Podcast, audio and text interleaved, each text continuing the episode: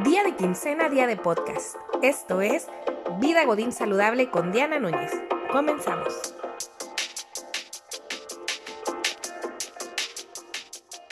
Episodio número 5, Salario Emocional.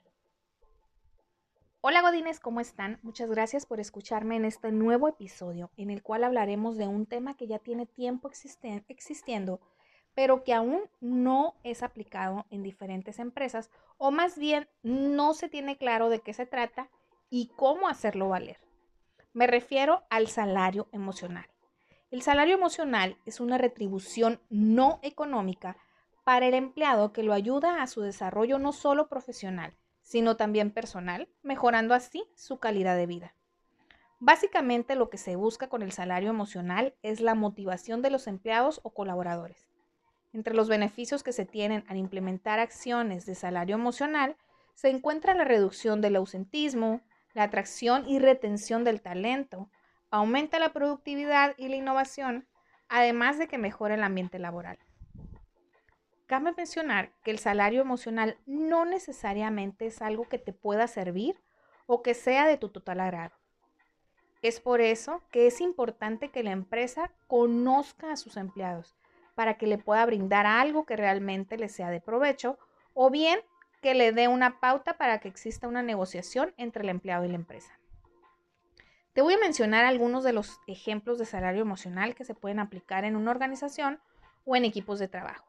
Y uno de ellos son los horarios flexibles. Por el tipo de actividad, algunas empresas tienen que ser muy estrictas en su horario de entrada y salida. Sin embargo, existen muchas otras que pueden tener flexibilidad en sus checadas o permisos, ya sea para entrar más tarde o salir temprano, por alguna situación extraordinaria del empleado. Otra es los espacios para distracción. Pues aunque no lo creas, el tener un espacio para pasar tu descanso o una cocina para comer en tu hora de la comida forma parte del salario emocional. Existen muchas empresas que no cuentan con esos espacios ya sea para hacerte un café o solamente para sentarte. Observa si tu empresa cuenta con un espacio para pasar el momento de descanso o convivencia y si no lo tiene, proponlo. En verdad ayudará a mejorar el compañerismo fuera de las actividades laborales. Otro es días libres. Parece que no, pero al tener días libres de más de tu día de descanso o de tus días de descanso, también te ayudan a mejorar tu humor en el trabajo. Hay gente que no le gusta tomar vacaciones o días libres y cuando se acerca algún fin de semana largo o alguna festividad, están desesperados para salir ya. El cuerpo es muy sabio y de verdad necesita descansar aun cuando no nos damos cuenta. El tener días libres de más ayuda al descanso del cuerpo y el despeje de la mente. Volverás renovado y sentirás la diferencia después de haber descansado. Otro es la capacitación. Cada curso, plática o correo con información nueva forma parte de un programa de capacitación. No necesariamente tiene que ser algo técnico. Un link donde venga algo acerca de una meditación y cómo meditar es un tipo de capacitación porque te ayuda a mejorar, en este caso, tu salud.